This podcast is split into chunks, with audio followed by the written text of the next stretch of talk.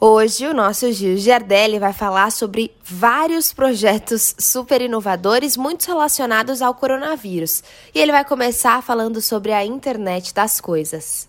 Letícia, a internet das coisas são chuveiros, espelhos, ursinhos de pelúcias, tudo conectado à internet. Agora ela se transformou na internet de tudo. E nós nos perguntamos: o mundo realmente precisa disso? E aí o Covid trouxe uma nova onda do IoT. No Japão, já que teremos que usar as máscaras faciais durante muito tempo, tem agora uma máscara que traduz o japonês para oito idiomas. E ele vem com Wi-Fi e Bluetooth e chamadas telefônicas. Tem um smartphone que vem com sensor infravermelho integrado para medir a temperatura e saber se talvez você está com alguma gripe ou com Covid-19.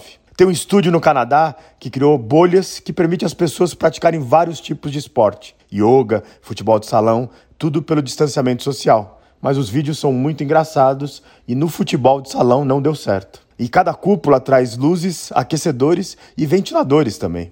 O Grande Teatro de Barcelona, que é belíssimo, organizou um concerto de música clássica para 2.292 plantas. Foi para celebrar o fim do lockdown na Espanha e após o concerto, as plantas, que parece que gostaram muito desse concerto, foram doadas aos profissionais que trabalham nos hospitais de Barcelona. Mas fugindo um pouco do Covid-19, a NASA veio com o dilema espacial do banheiro.